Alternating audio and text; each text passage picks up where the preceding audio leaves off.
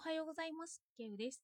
Kindle 本多様性の物語が発売しています。よかったら手に取ってみてください。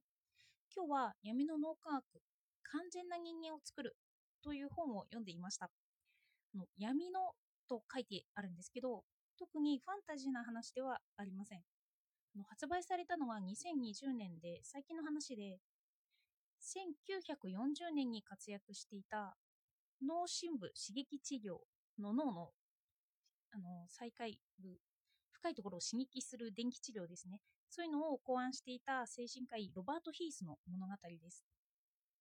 まずなぜ闇と使われているのかについて解説していきます。脳に電気を流すというのは今注目されている治療法なんですけど当時特に1970年代には脳に何かをするということが批判されるようになってきました。有名なのがロボトミー手術です。の脳の一部を切り取ることによって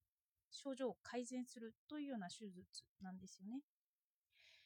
1936年からその功績によってノーベル賞を受賞した1949年までの間にアメリカでは2万例のロボトミー手術が行われたようです。うつ病とかそういうちょっと脳の障害とかをな治すというかそういうので使われてきた手術なんですよね。そしてその対象者なんですけどなんと戦争から帰還したトラウマを抱えた兵士にされることが多かったそうなんですよ。脳の一部を除去する手術でもあるんですけどそれによって感情なくな感情がなくなってしまってサイコパスのような人格になってしまったりまたは優しくなくなってしまったりといったような事例があってその手術は禁止されました。今ではロボトミー手術は行われなくなっていますが、それに関連して当時、ヒースが脳に電極を埋め込んだ手術をしていたことも批判されるようになってきました。この本の初めでは、ヒースの実験が掲載されています。当時、ホモセクシャルだった患者の B の19という方に電極を埋め込みます。そして電極によって性行動ができるのかどうかということを実験したそうです。それが批判されて、ヒースの研究自体も探すのが難しいことになってしまったと筆者は言っていました。そして研究の結果はどうだったのかというと、あのホモセクシャルだった彼は異性と性行動ができたらしいんですよ。それは脳に電極を流すことによって成功しました。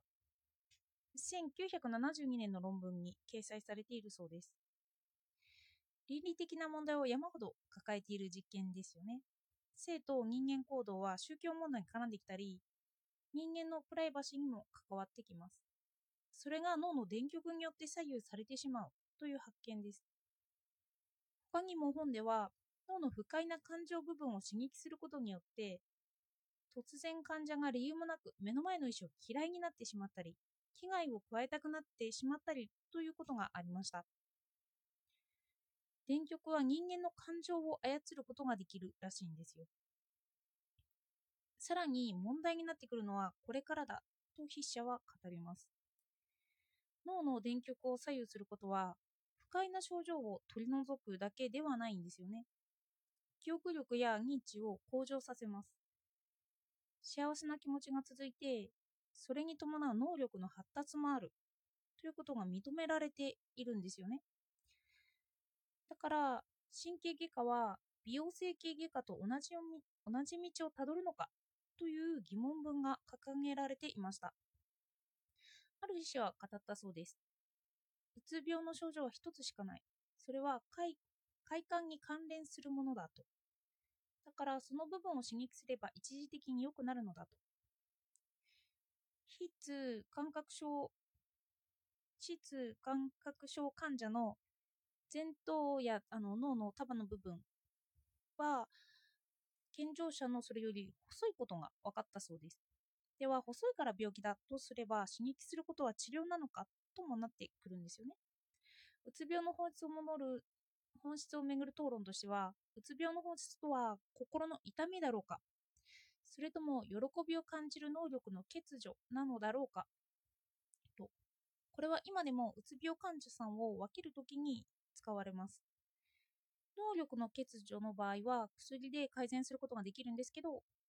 生活環境だった場合は外部からその悪い刺激を取り除かなければいけないんですよね。つまりこっちの場合だったら環境を変えることが優先されます。そして2011年に発表された論文タイトルで幸福感に上限を設けるべきかという問いがあったと筆者は言います。脳に電極を埋め込んだ場合幸福度の度合いを電極によって決めることができるらしいんですよ。これによってまた哲学的な問いが取り立たされます。幸せとは何だろうとか幸せな人生とは何だろうという問いです。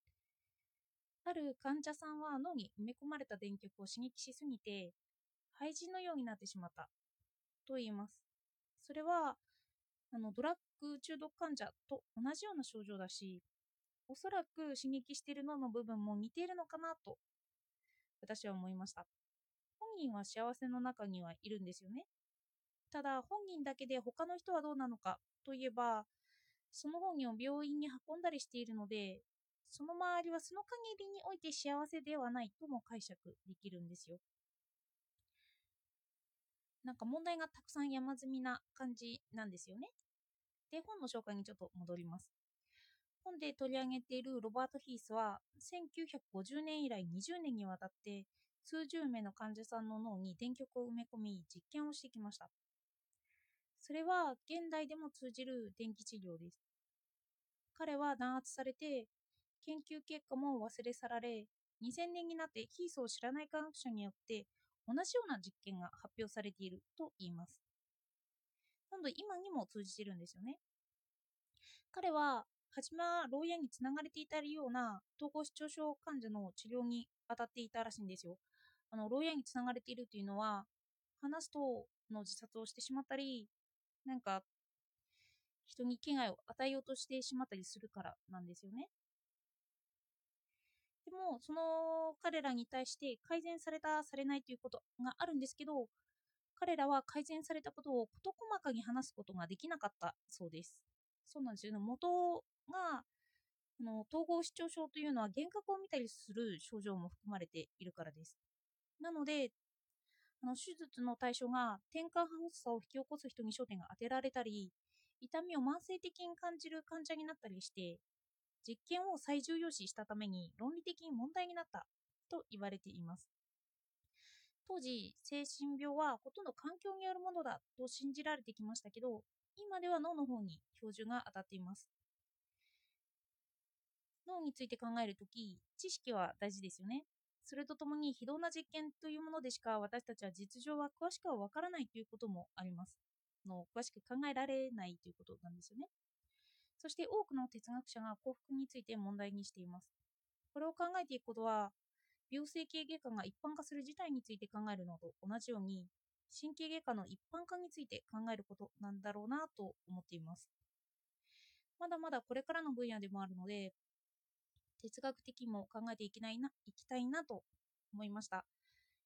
なんか、あの、多分世間で批判されてる前っていうのは、その牢屋につながれたとか、ベッドに縛り付けにされていたそういう患者さんを対象にやってた時には全然問題になってなかったんですけど普通の人というか私たちの身近になる人たちの感情が左右されていくというのを目の当たりにした時私たちは倫理観に危機を覚えてそれで研究結果を批判したりそういうような取り組みに発展していったりするんですよね。なので身近に考えるということによってさらに倫理が進んでいくんだろうなということを感じました。ではお聞きいただいてありがとうございました。